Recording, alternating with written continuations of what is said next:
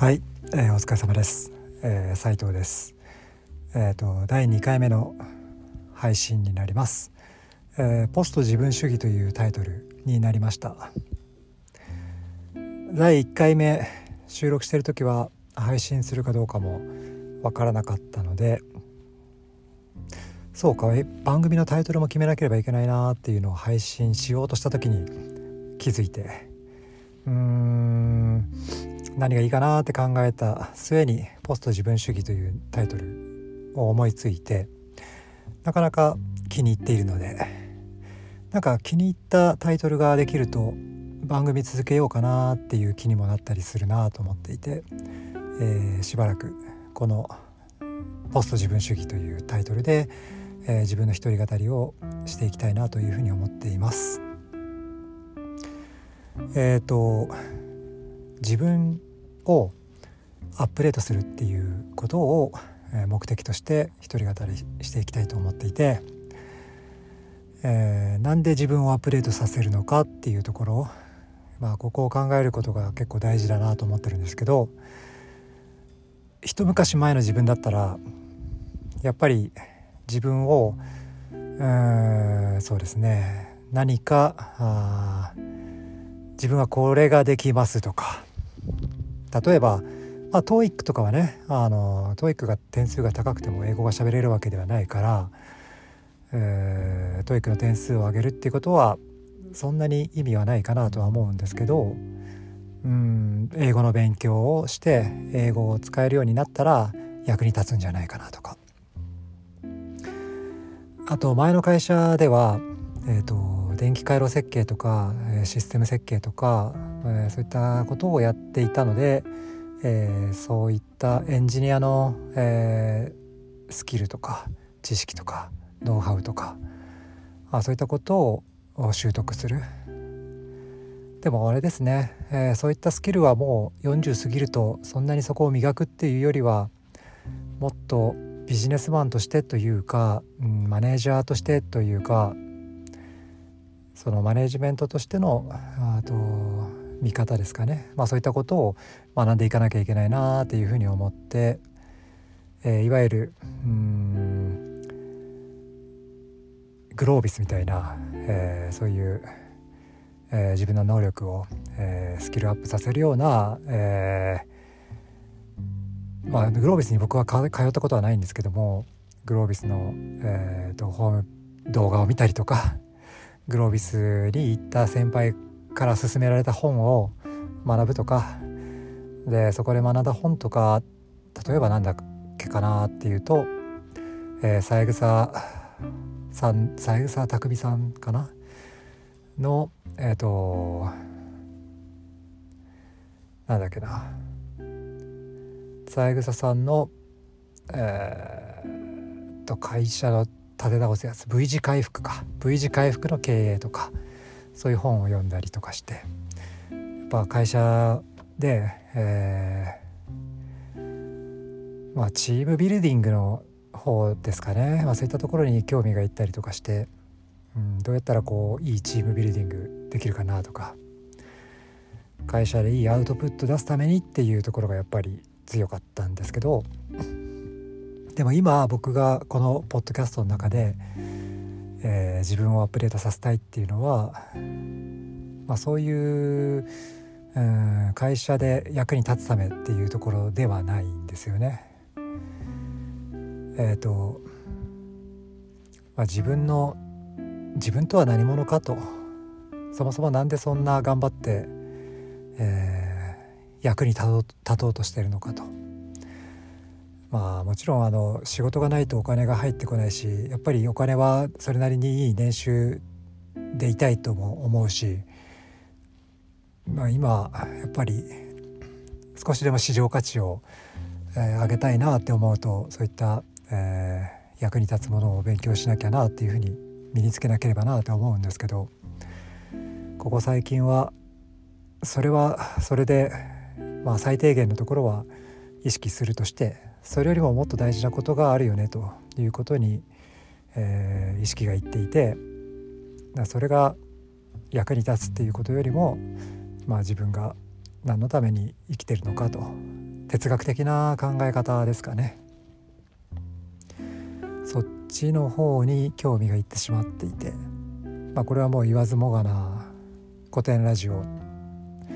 歴史を面白く学ぶポッドキャストですね。古典キャス 古典キャストじゃない。古典ラジオ。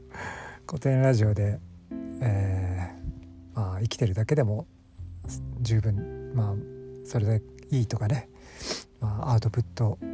しなくてもアウトプットよりもインプットの方が何倍も大事だとかね、えー、何の、えー、成果も出さなかった人間があでもまあ生きてる間に成果が出なかった人間が、まあ、自分の理念を貫いて、えー、まあ、生き抜いたその結果があ死後ですね。あ歴史に影響を与えていたりとか。で全然影響を与えてない人たちがもう大多数であったりとか、まあ、そういった歴史を通して人が生きるっていうのはどういうことかっていうのを、うん、今まで考えたことがなかったような見方でですねでしかも自分も40過ぎて人生っていうことを考え始めてきた時に、えー、そういったものに出会ってあまり自分の人生とか生き方とかそんなに考えたことなかったなっていうふうに思っているのであ思ったので、まあ、そこでその自分の人生生き方を考える。そのためにいろんなことを学ぶっていうことが大事だなっていうことに気がついたということで、えー